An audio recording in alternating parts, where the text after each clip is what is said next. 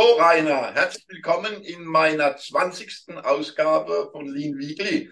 Das ist ja quasi Jubiläum, also 20. Ausgabe. Hm?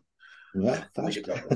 Also schön, dass du da bist und vor allen Dingen, dass du so spontan und kurzfristig zugesagt hast. Dafür. Kein Ding. Vielen Dank. Ich danke dir, dass ich da dabei sein darf. Und ähm, ja, für solche wichtigen Dinge schaufelt man sich immer Zeit frei im Kalender.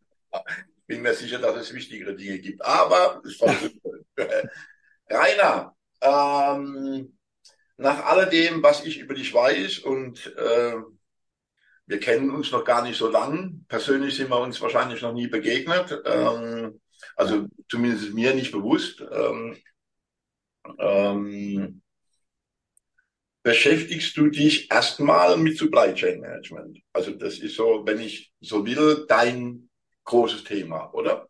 Das ist mein großes berufliches Thema, dem ich eigentlich schon ein Leben lang nachgehe. Stimmt.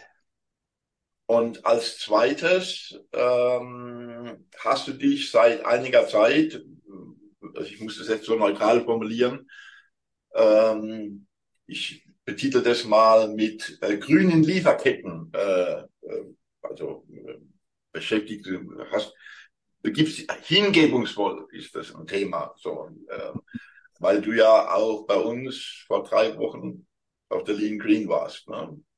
Ja, ist richtig, ja. Da hatte ich das Vergnügen, dass ich auf eurer Bühne zu meinem Herzensthema Green Logistics ähm, vortragen durfte. Und äh, da habe ich dann auch speziell das Thema äh, Green Cir Circular Supply Chain vorgestellt, wie man das umsetzen kann in der Praxis.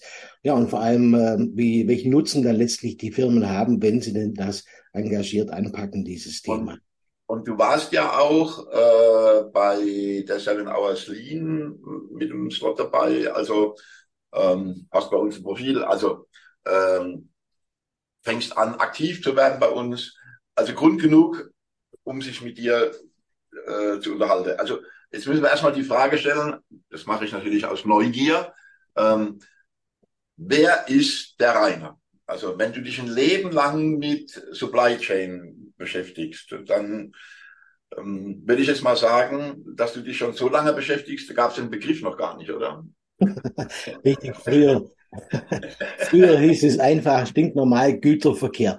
Ähm, und ich, und ich habe das tatsächlich auch gelernt damals, äh, nachdem ich mit meiner äh, Schulbildung fertig war, habe ich eine Ausbildung gemacht, eine kaufmännische Ausbildung zum ähm, Kaufmann im Eisenbahn- und Straßenverkehr. Muss man, muss man, sich mal vorstellen. Diesen Ausbildungsberuf gab es damals von der Deutschen Bahn und der wurde aber tatsächlich auch nur fünf Jahre lang am Leben gehalten und ich war tatsächlich im allerersten Jahrgang mit dabei. Also direkt nach der Schule habe ich dreijährige kaufmännische Ausbildung gemacht, und das war äh, also eine, eine zweigleisige Ausbildung Straßenverkehr. Da haben wir uns also mit dem Gütertransport beschäftigt und da äh, die Basics mal gelernt. Und das andere Personenverkehr, ähm, da haben wir uns natürlich dann um das Thema Personenbeförderung bei der Bahn mit Ticketverkauf und mit allem äh, um, umhergeschlagen.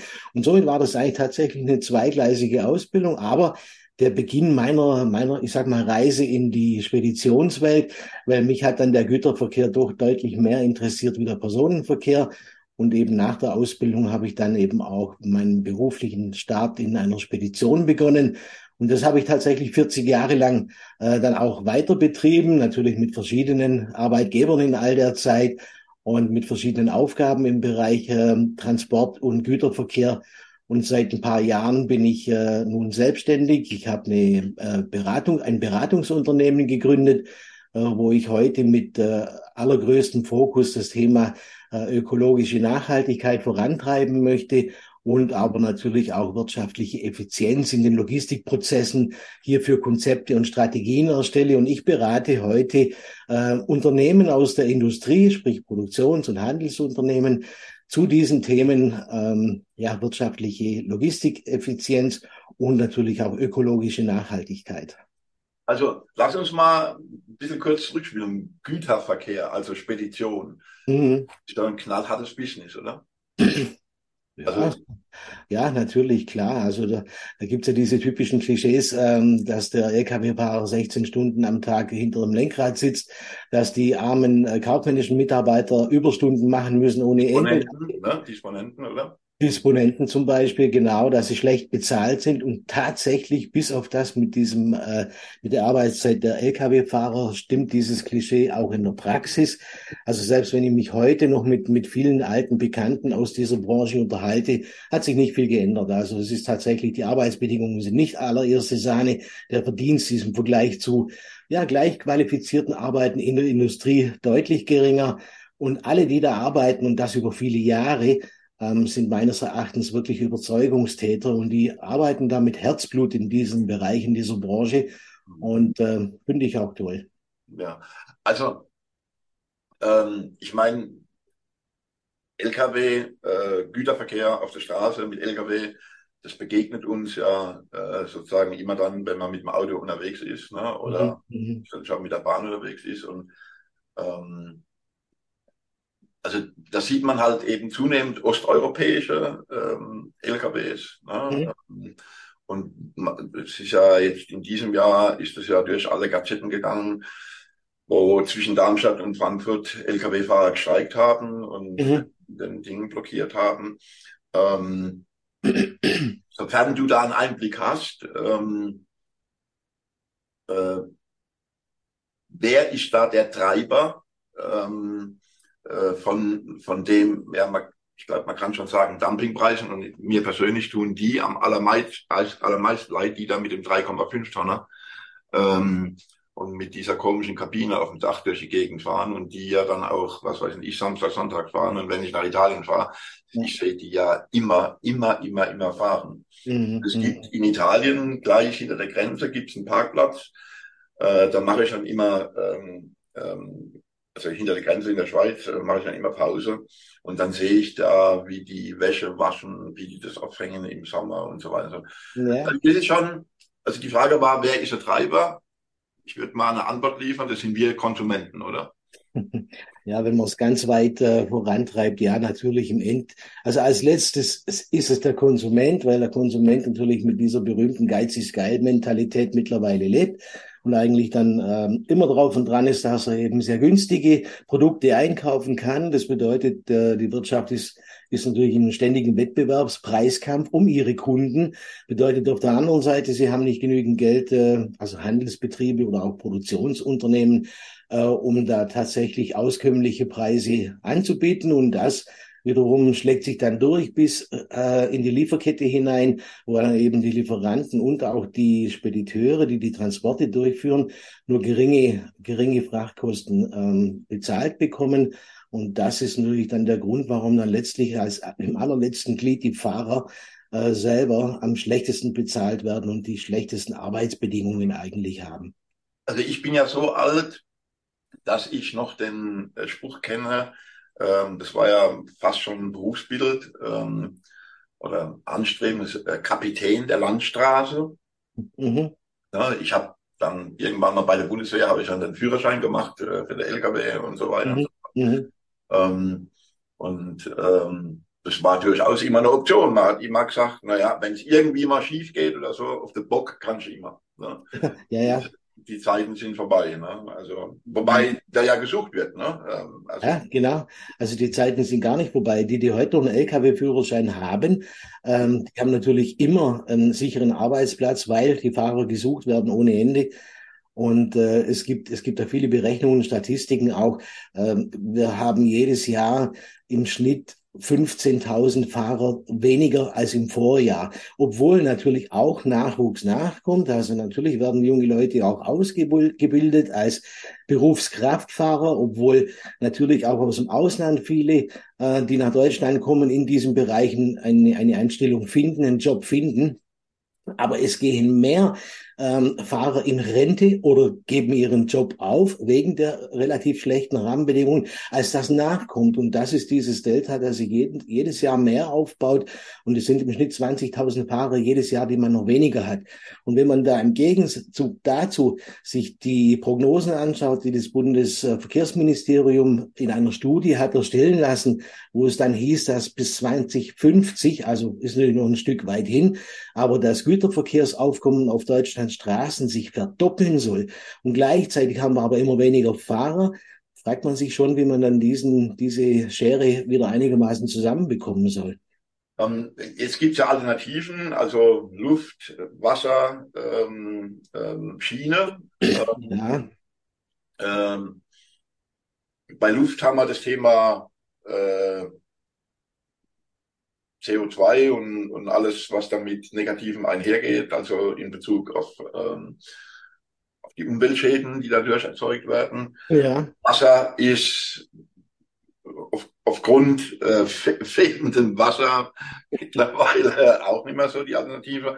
Das würde ja danach scheinen, das war Schiene, dass wir auf die Schiene gehen und so. Aber das scheint ja nicht zu funktionieren oder, oder nicht so zu funktionieren, wie man sich das vorstellt. Ähm, an was liegt, äh, Rainer? Also es ist schon richtig, dass der Ruf äh, mehr Güter auf die Schiene auch richtig ist und ist berechtigt, wenn man einfach die Straßen entlasten will und die Umwelt deutlich besser schonen möchte.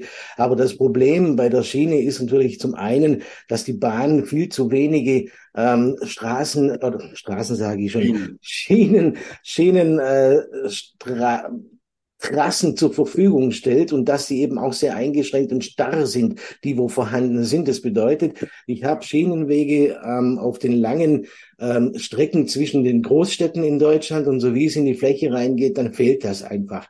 Und das wiederum bedeutet, Firmen, die sitzen ja nicht alle nur in Großstädten oder in der Peripherie, sondern eben auch sehr häufig in den, in den Regionen, in den Provinzen. Und äh, da kommt die Schiene einfach nicht hin. Das ist also schon mal das eine.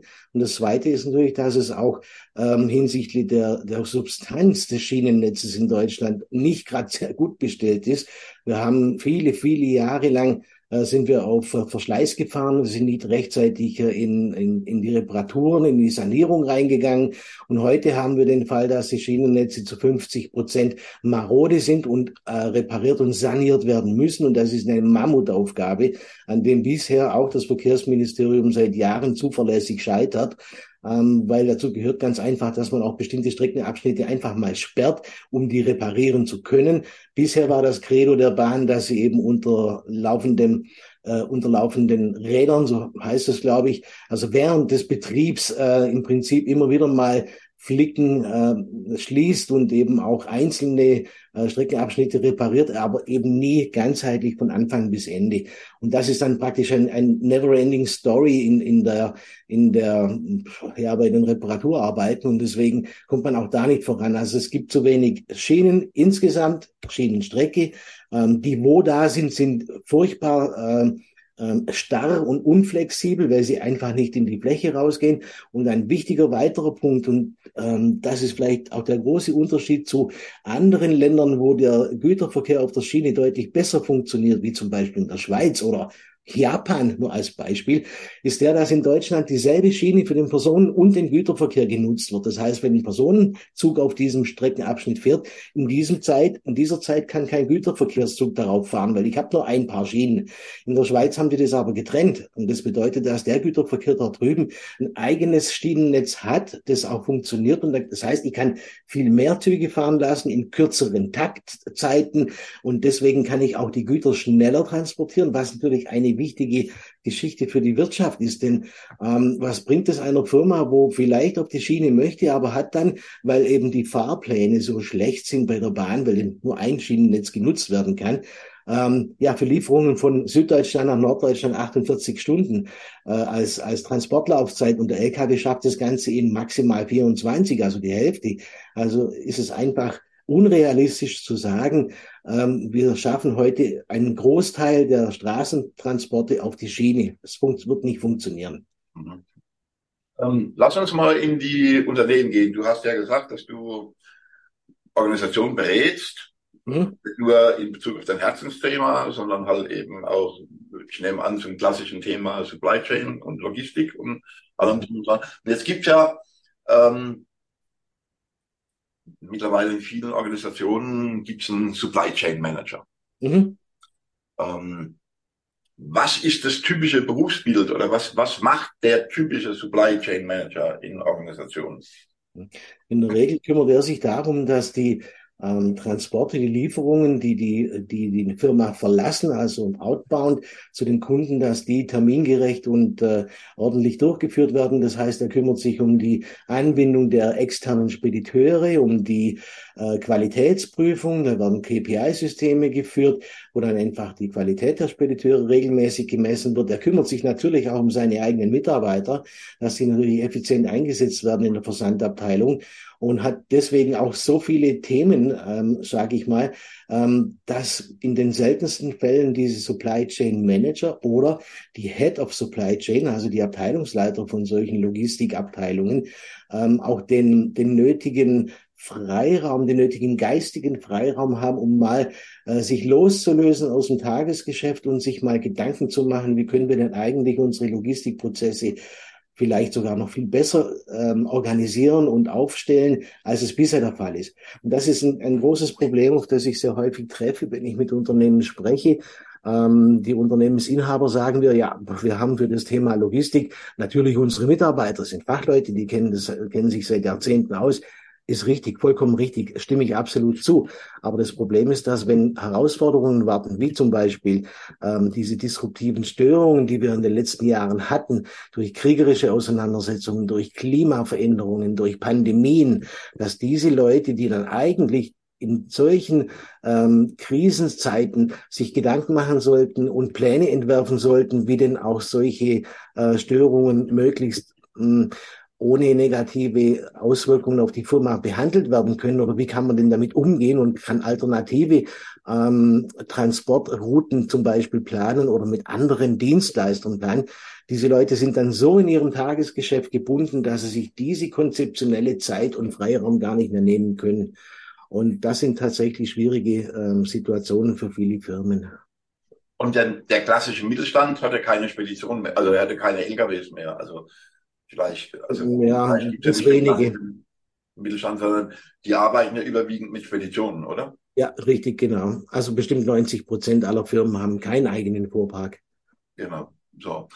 Also, wenn du jetzt von Alternativen sprichst, und mal angenommen, äh, die Bahn wäre eine Alternative, wie wir eben gehört haben, scheint es nicht zu sein oder nicht immer, ähm, dann wäre also, so habe ich das verstanden, ähm, so eine Aufgabe von einem Supply Chain Manager zu überlegen, was kann ich denn per Schiene äh, transportieren, äh, oder? Äh, ja. Also, das wäre, wäre ja eine Überlegung wert, oder? Ja, ja, natürlich. Also ich meine, äh, das ist eigentlich eine, eine essentielle Aufgabe eines, eines Abteilungsleiters in diesem Bereich, dass er sich überlegt, wie muss ich reagieren, wenn in meinen normalen Standardprozessen Schwierigkeiten auftreten. Das bedeutet, ich sollte eigentlich äh, pausenlos ähm, ein, ein Notfallkonzept in meiner Schublade haben, einen Backup-Plan. Äh, also ganz konkret, wenn jetzt mein ähm, Hausspediteur namens XY ausfällt beziehungsweise nicht genügend äh, Kapazitäten mir zur Verfügung stellen kann, so wie ich das brauche für meine Versandmengen, äh, dann muss ich wissen, mit wem kann ich das sonst noch machen. Und wenn eben Spediteure nicht äh, zur Verfügung stehen, dann muss ich mir überlegen, wie kann ich denn zum Beispiel eine modulare Lieferkette mir gestalten. Das heißt, ich kann auch verschiedene andere Verkehrsträger äh, zusammenstellen, um dann letztlich all meine Transporte nicht auf der Straße mit der typischen äh, Diesel-LKW-Spedition abzufahren, sondern eben auch äh, in Kombination mit der Schiene, äh, in Kombination mit Elektro-LKWs oder mit äh, Brennstoffzellen-LKWs, die es leider eben noch viel zu wenig gibt auf dem Markt.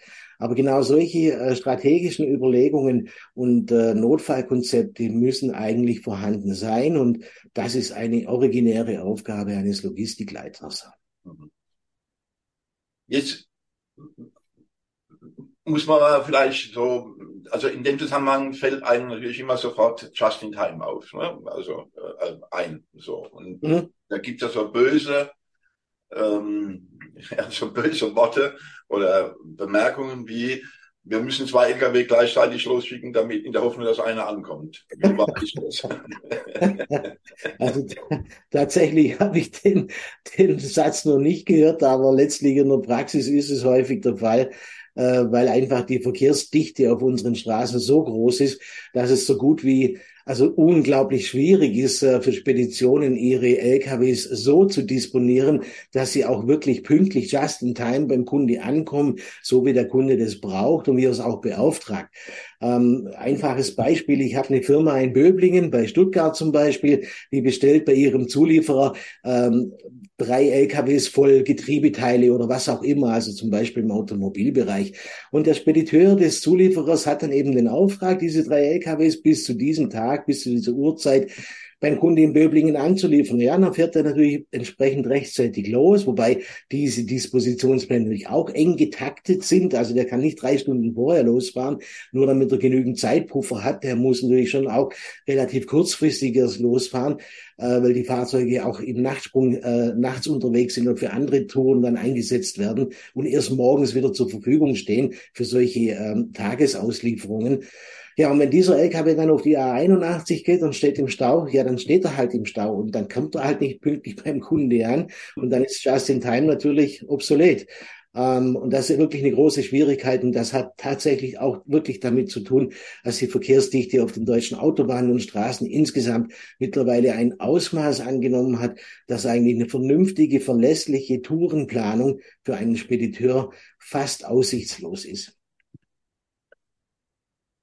Ähm, also so dieses Muster an, an, an Supply Chain ist, wenn man einmal die Welt umkreisen. Ne? Also ähm, worauf ich hinaus will, ist, wenn solche Lieferketten halt irgend tausende Kilometer, zehntausende Kilometer voneinander auseinanderhängen. Ähm, und dann sowas passiert wie die Evergreen, äh, da das Hausboot im Suezkanal halt liegen geblieben ist oder so und alles sperrt ja. dann ist uns ja erstmal bewusst geworden, ähm, nicht nur wie eng getaktet das alles ist, sondern eben auch wie, wie sehr Abhängigkeiten in diesen Logistikketten ähm, ja, da sind. Und, äh, Die stecken drin, klar. Und es, und es letztlich dazu führt, dass entweder Bänder stillgelegt werden müssen oder was auch immer. Ähm, äh, nicht mehr funktioniert. Ähm, das schreit doch, äh, Rainer, nach Dezentralisierung wieder. Also, also die Frage ist auch, vielleicht so in Überleitung auf das Thema äh, grüne Logistik oder, oder wie auch immer, ist, wie lange können wir uns das noch erlauben? Ähm,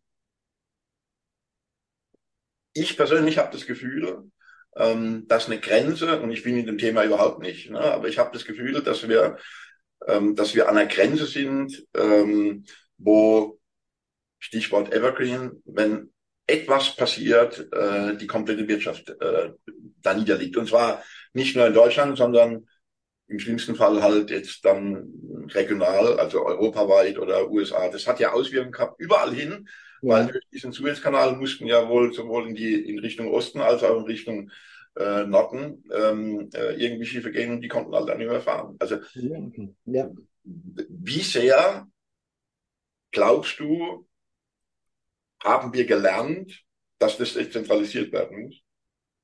Ähm, Dezentralisierung würde ich jetzt das nicht mal nennen, sondern eigentlich eher dieses Nearshoring. Also der, der Grund, warum ähm, solche weltweite Abhängigkeiten Nein, andersrum. Es gibt weltweite Abhängigkeiten durch die Globalisierung der Wirtschaft, keine Frage.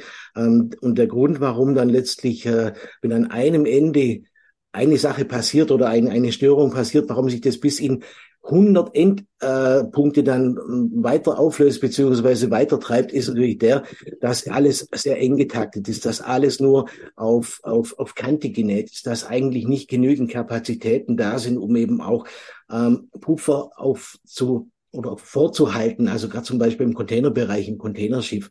Ähm, das ist natürlich das, das Hauptproblem und eigentlich liegt die Lösung darin, wie es ja, es gibt ja zwei Wege. Ähm, der eine Weg ist der, den die deutsche Wirtschaft in dieser, in dieser schwierigen Corona-Zeit auch gewählt hat, auch innerhalb der, dieser Krisensituation im Suezkanal, dass dann im Anschluss eben größere Mengen bei den Lieferanten bestellt wurden, um sich einen eigenen Vorrat an Rohstoffen, an Materialien in die eigene äh, Produktionsstätte zu legen hier in Deutschland als Beispiel.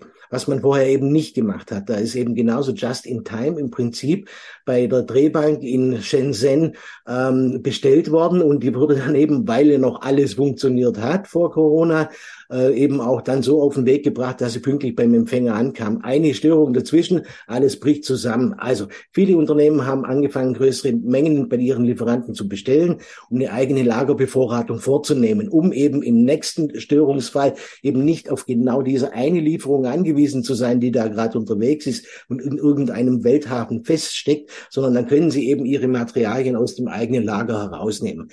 Ähm, was vielleicht nicht ganz gut gelungen ist, diese komplette ähm, ja, komplett ist vielleicht auch übertrieben, aber diese weitgehende De- oder Re-Regionalisierung, so möchte ich es mal nennen, äh, voranzutreiben. Das heißt, Lieferanten zu suchen, die eben nicht in China, in Indien, in Pakistan, wo auch immer sitzen, sondern in Europa, sodass dann auch diese äh, Zulieferstrecken vom Lieferant bis zum Bestellenden äh, kürzer sind, was natürlich auch zum einen Kostenvorteile böte, als auch natürlich der Umwelt wiederum zugutekommen würde.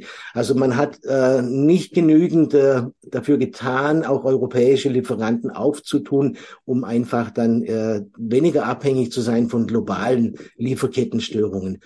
Das hat natürlich auch ein paar Gründe, keine Frage, weil eben in der Regel die europäischen äh, Vorlieferanten teurer sind äh, in der Herstellung von äh, Zulieferteilen wie die ja, asiatischen Zulieferer.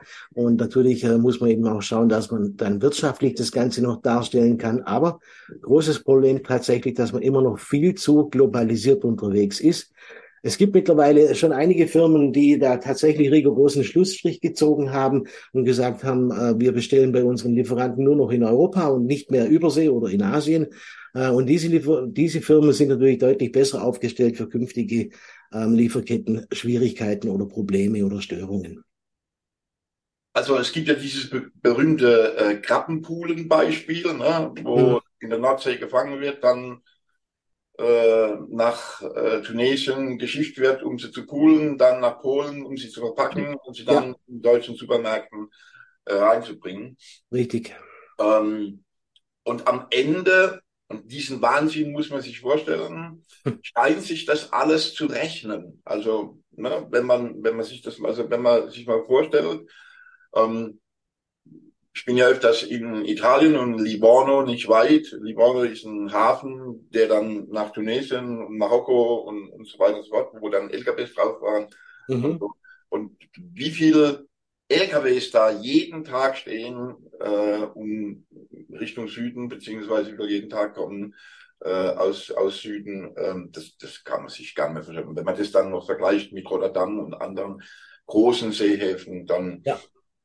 äh, ist das so. Und dann stellt sich halt die Frage, um jetzt nicht, äh, über, um sich nicht übers Rundsteak zu unterhalten, ne, müssen wir ähm, äh, 250 Gramm, weiß ich nicht, 120 äh, Gramm äh, Krabben für 98 Cent kaufen. Ähm, ja, ähm, weil wir wieder beim eingangs erwähnten Problem sind, wer ist schuld für diese, für diese weltweite Globalisierung? schuld ist letztlich, Schuld ist vielleicht der falsche Begriff, aber Auslöser. Verantwortlich oder Auslöser, ja. Äh, Auslöser ist sicherlich dann letztlich der Konsument, der Endverbraucher, der auch erwartet, dass er sein Päckchen mit äh, Garnelen, äh, mit, mit äh, weiß ich, wie sie jetzt heißen, egal, irgendwelche Garnelen, so ein Päckchen eben für 2,99 kriegt und eben dann ähm, das auch so haben will. Muss er überhaupt Garnelen haben? Das ist wieder die nächste Frage.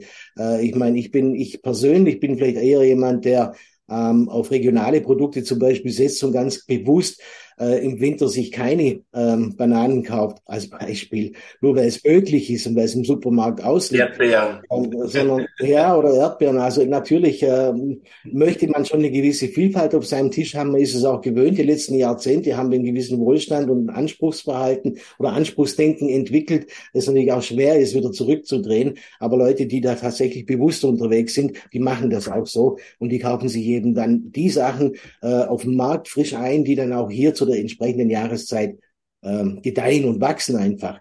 Und je mehr das sind, desto weniger wird es dann eben diese berühmten Krabbenpooler-Geschichten dann geben. Aber ähm, ja, meine Hoffnung, dass es äh, sich weltweit durchschlägt äh, und, und zu einem massiven Rückgang führt von internationalen Transporten, äh, wäre, glaube ich, ein bisschen ähm, illusorisch, wenn man auf das setzen würde. Und dennoch und da stimme ich dir zu.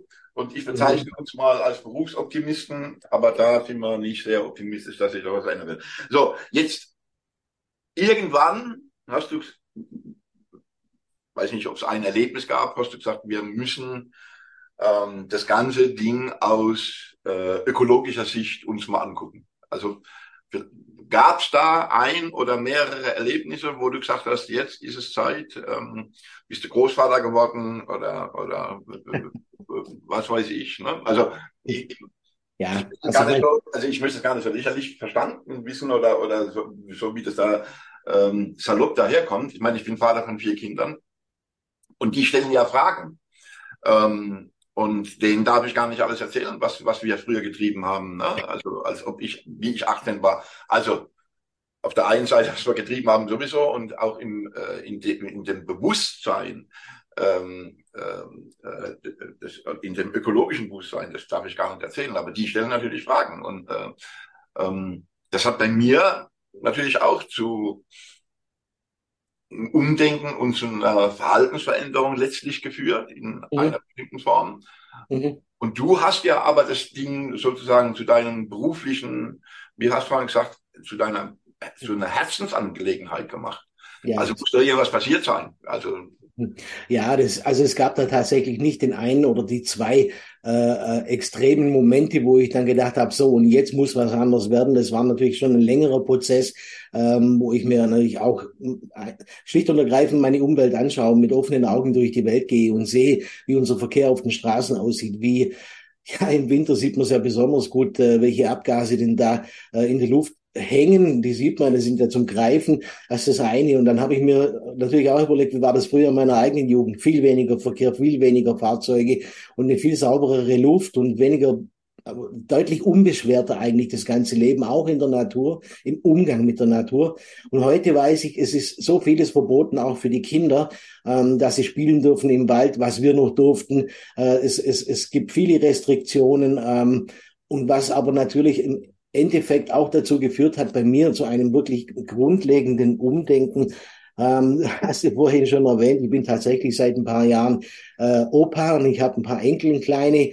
Und ähm, ich möchte wirklich nicht, wenn ich jetzt wenn ich mir überlege, wie die, wie die Welt heute aussieht, wie unsere Wirtschaft funktioniert, wie die, wie die allgemeine ähm, Stimmung in unserem, in unserem Land ist überhaupt und auch weltweit, wenn ich mir die ganzen kriegerischen Auseinandersetzungen anschaue, Migrationsgeschichte und so weiter, dann habe ich eigentlich einen eher pessimistischen Blick auf die Zukunft, wenn man denn alles so weiterlaufen lässt wie bisher.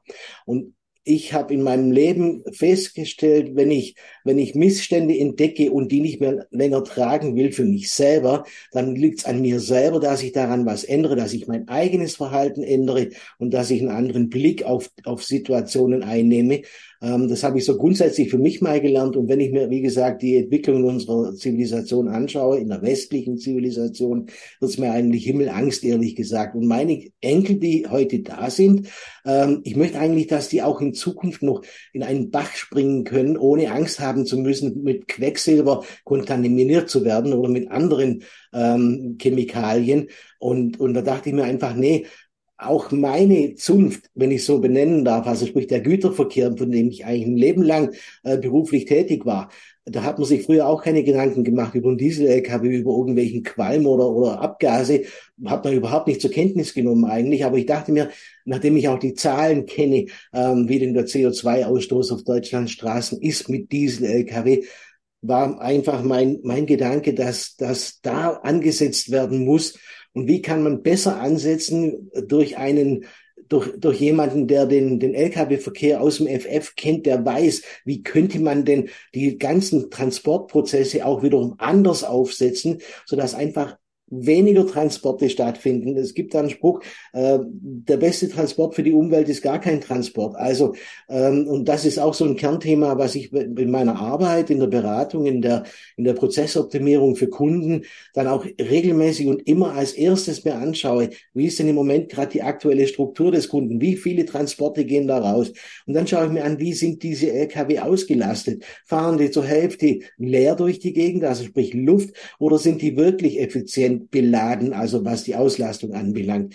Und wenn ich einfach aus zehn LKWs im besten Fall vielleicht drei LKWs machen kann, die dafür aber richtig voll sind, dann habe ich halt 70 Prozent weniger Verkehr auf den Straßen.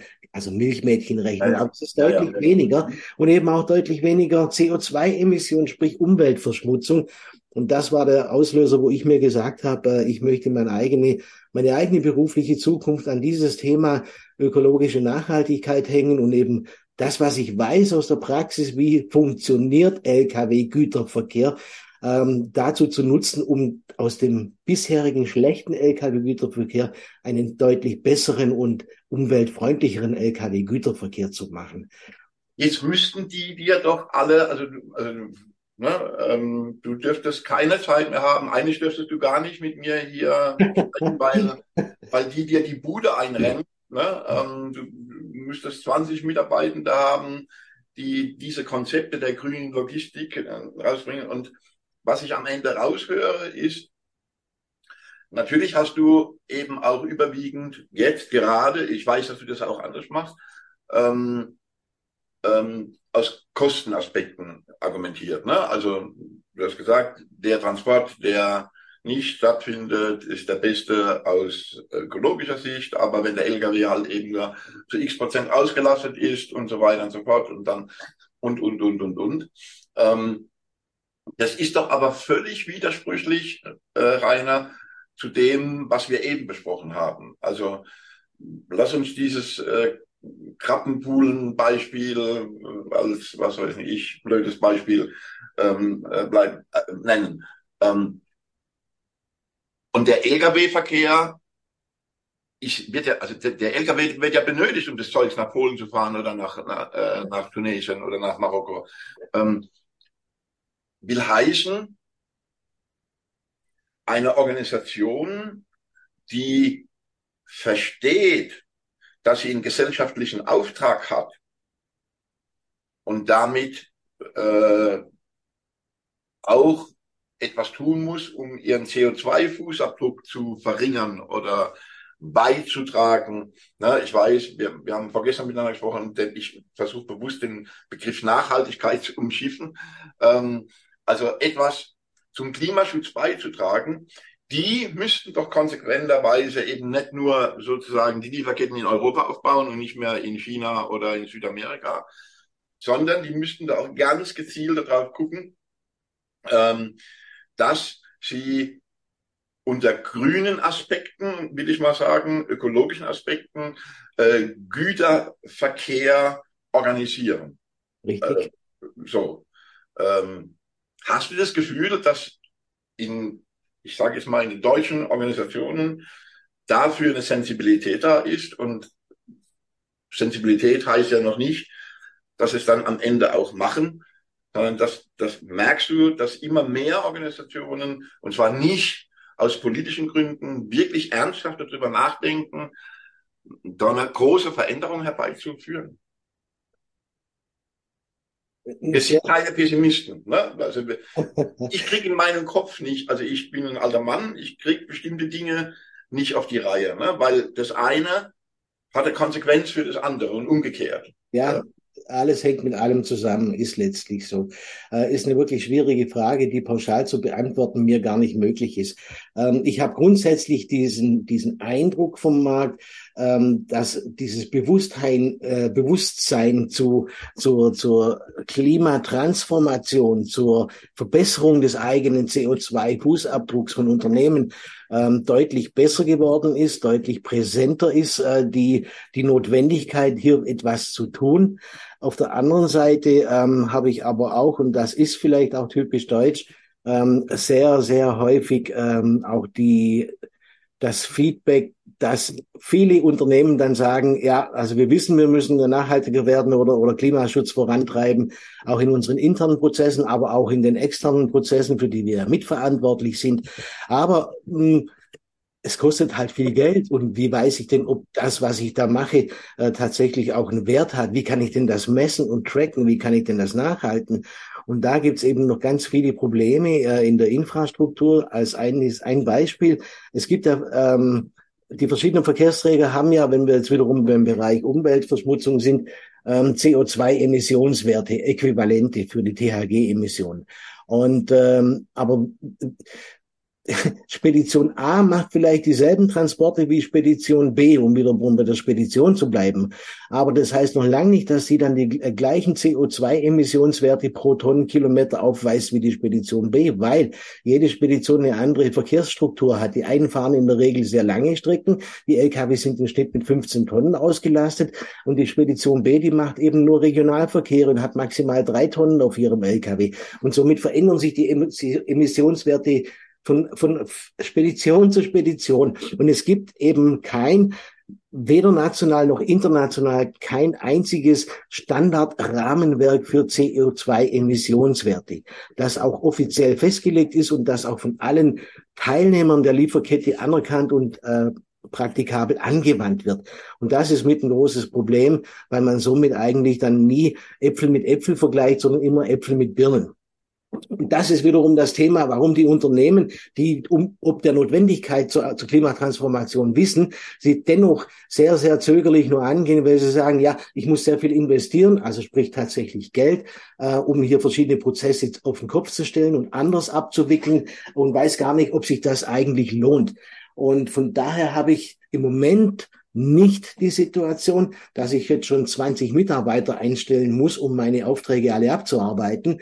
Habe ich nicht, ähm, sondern also ich, ich, ein Leben lang habe ich jetzt die Erfahrung gemacht, dass Firmen immer sich nur dann bewegen, wenn von außen entsprechender Druck kommt. Und das sind dann zum Beispiel gesetzliche Vorgaben ähm, dass sie dieses und jenes so machen müssen, dass sie darüber berichten müssen, dass sie dafür auch gerade stehen müssen. Und da gibt es jetzt eben nun seit ein paar Jahren diese CSRD-Berichtspflicht, wo Firmen gemäß äh, oder halt nach unterschiedlicher Größe, Mitarbeiteranzahl, Umsatzvolumen eben verpflichtet sind, ab einem bestimmten Stichtag ihre Nachhaltigkeitsbemühungen und äh, Ziele zu dokumentieren und die Maßnahmen auch festzuhalten und zu nachzuweisen. Und diese äh, CSRD-Berichterstattungspflicht ist gleichrangig wie die Finanzberichterstattungspflicht. Ah. Ist äh, also wirklich gleichrangig und äh, muss beim Wirtschaftsprüfer abgegeben werden und wird von der von der BAFA geprüft bei diesen Unternehmen. Und wenn da Fehler passieren oder dem nicht vollumfänglich nachgekommen wird, sind sehr, sehr empfindliche Geldstrafen die Folge, weshalb diese Unternehmen jetzt so langsam, zumindest die, die im Moment verpflichtet sind aufgrund ihrer Firmengröße, eben auch wirklich äh, in die Nachhaltigkeit reingehen und da Prozesse verändern und tracken und dokumentieren. Aber wiederum nur dann oder erst seitdem von außen eine gesetzliche Vorgabe da ist intrinsisch motiviert, äh, so etwas anzugehen, finde ich bei 90 Prozent der Wirtschaftsunternehmen nicht vor, muss ich tatsächlich sagen.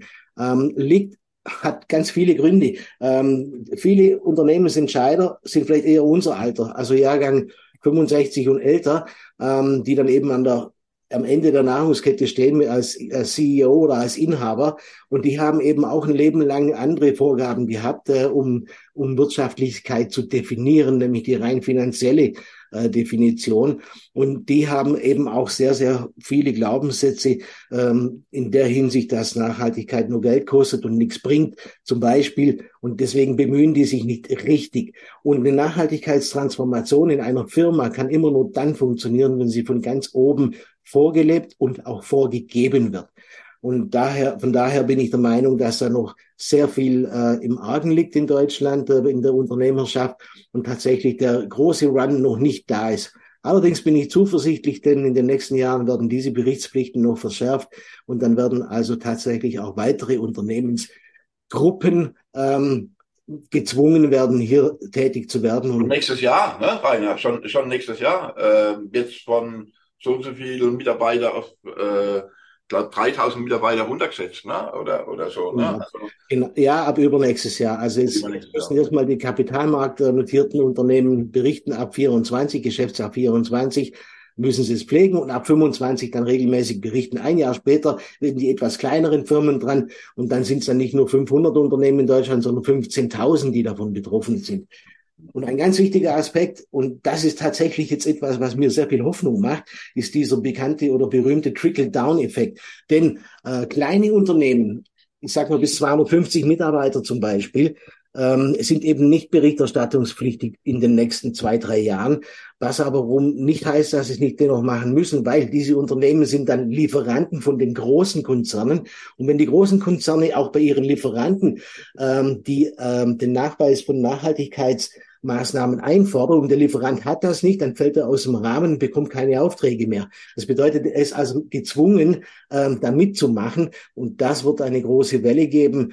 Ähm, und tatsächlich habe ich so ein bisschen so das Gefühl, es ist tatsächlich nur ein Bauchgefühl, wie wenn sich im Hintergrund so eine große Welle gerade aufbaut an Unternehmen, die im Moment noch nichts machen, weil sie die eigene Dringlichkeit noch nicht direkt auf dem Schreibtisch haben, aber die spätestens in einem Jahr merken, hoppla, ich kriege keine Aufträge mehr von meinem Auftraggeber, also sprich von der größeren Firma, weil der verlangt von mir eigentlich diese Nachweise. Ich habe die noch gar nicht und wenn ich die nicht habe, kriege ich keine Aufträge. Jetzt muss ich das auch machen. Äh, und dann rennen alle los und alle brauchen dann auf einmal die Hilfe. Ja, um Gottes Willen, wer kann mir das machen? Und äh, dann brauche ich vielleicht 20 Mitarbeiter. Wie mit der, wie mit der Zertifizierung ISO 9000 das ja auch war. Ne? Alle, alle haben es nicht gemacht und plötzlich kam es und dann haben die Großen ihre eigenen Zertifizierungsdinge gehabt. Und insofern ist in der Tat, glaube ich, und ich finde das ja zum Abschluss von unserem Gespräch ähm, ja durchaus auch eine positive ähm, ja, Wendung des Gesprächs, wenn ich jetzt was sage. Ähm, also ähm, ähm, ja, wo einfach aufzeigt, dass da, wie du es bezeichnet hast, da vielleicht eine große Welle hinter uns ist, die also äh, positive Welle. Ist positiv, ja, natürlich. Rainer, was machst denn du sonst noch so, wenn du dich nicht um dein Enkelkinder, deine Frau ähm, ähm, und um grüne Logistikkette kümmerst? Also ganz was müssen wir ja noch ein bisschen über, über dich erfahren. Ähm, Natürlich. Also klar. wahrscheinlich treibst du Sport, gehst auf den Golfplatz, tust Angeln oder. Nee, nee, nee. Ähm, was hat, was hat Mehmet Scholl mal irgendwann gesagt? Äh, ich spiele noch nicht Golf, ich habe regelmäßig Sex, irgendwie so auf die Art. Äh, nee, tatsächlich äh, im Privaten ähm, gehe ich sehr viel wandern. Also ich gehe mit meiner Frau regelmäßig in die Berge zum Wandern. Ist ein eine wunderbare Geschichte, die mich aber tatsächlich erst seit fünf Jahren interessiert. Früher dachte ich immer, ja, als Enkel, wo ich Enkel, wo, wo mein Opa, wo ich noch ein kleines Kind war, mich mitgenommen hat nach Vorarlberg, da habe ich immer uh, schon wieder Wand. Ja. Aber seit fünf Jahren mache ich das selber aktiv, macht riesig Spaß. Was mache ich noch? Ähm, ich mache ich mache natürlich äh, ein bisschen Bodyworkout äh, daheim. Im Fitnessstudio gehe ich nicht, aber daheim mache ich's. Radfahren, solche Dinge. Also das sind so meine sportlichen Aktivitäten. Und äh, für was mein Herz auch schlägt, ist, äh, das wirst du mich vielleicht gleich auslachen oder alle, die das jetzt sehen, ich bin ein Metalhead. Äh, das heißt, äh, ich liebe Heavy Metal Musik. Zeit meines Lebens angefangen von ACDC, als ich noch 14 war. So, äh, soll ich dir was sagen? Zeit, ACDC habe ich bei Deep Purple als Vorgruppe gesehen. Nicht schlecht. Und ich habe sie vor ein paar Jahren in Hockenheim gesehen. Ja. Ähm, allerdings nicht mehr mit meinem Lieblingssänger. Äh, Bon Scott, sondern mit dem, mit dem neuen, dessen Namen ich nicht aussprechen will, weil ich den nicht mag. Aber ACDC ist trotzdem meine Herzensband. Eine, ACDC-Fans sprechen diesen Namen nicht aus. eine, eine kleine Anekdote. Ich habe meiner Frau eine Lebensaufgabe gegeben, wenn ich das jetzt darf. Ja, ja, ja. Ich, ich habe ihr gesagt, wenn ich mal irgendwann äh, äh eine Trauerfeier ähm, für mich gemacht wird in der in der Totenhalle, dann will ich als letztes Lied Highway to Hell hören oder dass die ja ich ich höre es ja nicht mehr, aber dann die Anwesenden da bin ich mal gespannt, ob das klappt. Nee, also tatsächlich höre ich sehr gern Heavy Metal Music. Ich gehe auch auf Festivals, auf Open Air Konzerte und Danke. dann ja, na, da kriege ich am nie eine Karte, ist so schnell ausverkauft, aber Summer Breeze oder andere Dinge gehe ich dann schon hin und das macht großen Spaß. Ich liebe die Leute, auch diese, diese Gemeinschaft da, die da absolut friedlich ist, was man dann vielleicht gar nicht annehmen sollte. Was ja, die äh, Metal Community, die ist ja durchaus verrufen äh, durch die Musik, aber in Wirklichkeit ist es ja eine große Family. Also. So ist es ja. Ich habe da noch nie irgendwas erlebt, wo in irgendwelcher Richtung Gewalt war oder sonst was. Nee, die Leute halten zusammen, das ist traumhaft. Und ich fahre Motorrad, das ist das nächste große Thema, mit dem ich mich privat dann beschäftige. Leider viel zu selten, weil die Zeit immer weniger dafür wird, aber mache ich auch schon ein Leben lang. Und was fährst du? Äh, ich habe eine Triumph Bonneville. Nee, so, soll ich dir was erzählen? Ein lieber Freund von mir, der Bodo Antonic, der ähm, äh, macht einen Eisenarsch. Ähm, der hatte Triumph und der macht solche Routen. Äh, der hat jetzt dieses Jahr im Sommer hat er gemacht ähm, in 24 Stunden äh, Polen, Tschechien, Slowenien, Österreich, Ungarn, runter nach Kroatien, Italien, äh, Österreich, äh, Frankreich, äh, Benelux durch und dann wieder, weil der aus Hannover, in 24 Stunden. Und äh, das, das nennt sich Eisenarsch. Ähm, mhm. Und mit Moped, wir sagen Moped dazu, ne? Ähm, so und äh, äh, da musst du halt immer Tankbelege fotografieren und musst sie hochladen als Nachweis. Ja. Weißt du, was er nächstes Jahr macht? Da fahre ich ein Stück mit. Aha. So werde ich ein Stück mitfahren. Ich bin früher auch Motorradfahrer und habe, ähm, aber ich habe zum Schluss habe ich eine BMW gehabt, vorher bin ich in der Kawasaki gefahren. Äh, und die erste war Yamaha 125er äh, mit 27 PS. Eine RD. ähm, und der macht nächstes Jahr eine Woche ja, eine Woche alle europäischen Hauptstädte auf dem Festland. Also mit Ausnahme, mit Ausnahme von äh, äh, Großbritannien, also äh, äh England, ne, also Great mhm. Britain, ähm, nimmt er alle mit. Äh, mhm. Eine Woche wird äh, ähm, hat ungefähr auf der Hälfte von der Strecke ähm, in Spanien in Barcelona, äh, kriegt dann Service gemacht von Triumph, kriegt Reife gewechselt. Ähm, wird ein riese Ding und äh, es gibt eine Gruppe, äh, wenn er dann äh, nach Deutschland reinkommt, wir jetzt 100 Kilometer, 120 Kilometer mit ihm. Also da wäre dann irgendwie so cool. äh, 50, 60 Motorräder. Also da muss man schon einen Schuss haben. Äh, der hat auch einen Schuss. ja, ja, schon. Äh, ähm, so, aber es ist was Außergewöhnliches und das macht jeder und äh, deswegen ist das was, was er äh, mitnimmt und für, se, für sich, für, für sein Leben behält. Also diese Erinnerungen. Ja. Das finde ich gut. Ja. Lieber Rainer, die Stunde ist rum. Vielen herzlichen Dank, dass wir mal zum Schluss auch erfahren haben, dass du Moped fährst und äh, ACDC, dass dir, dass dir ACDC gefällt, also ein Metal-Fan bist. Ne? Der Stefan ja. bei uns, unseren Stefan ist ja auch so ähm, ähm, Metal äh, Freak. Okay. Äh, zum anderen Thema, ähm, spannendes Thema. Wir bleiben dran ähm, ähm, und äh, hoffe, dass das alles irgendwie so kommt, wie du das fühlst, dass da hin eine große Welle kommt, weil ich pflege dann immer zu sagen, Rainer, für uns zwei langs noch. Ne? Ähm, äh, Ob es für die Enkelkinder reicht, ist dann noch einmal ein anderes Thema. Ne? Ja, sind wir mal nicht zu pessimistisch. Genau. Es wird eine gute Richtung nehmen. Und dazu tragen wir alle bei, dass es ein bisschen mehr Schwung bekommt und auch vernünftig vor allem geplant und gemacht wird und nicht irgendwelche Ad-Hoc-Aktionen. In diesem Sinne, Rainer, herzlichen Dank. Danke dir, Ralf. War schön. Wunderbar. Dankeschön.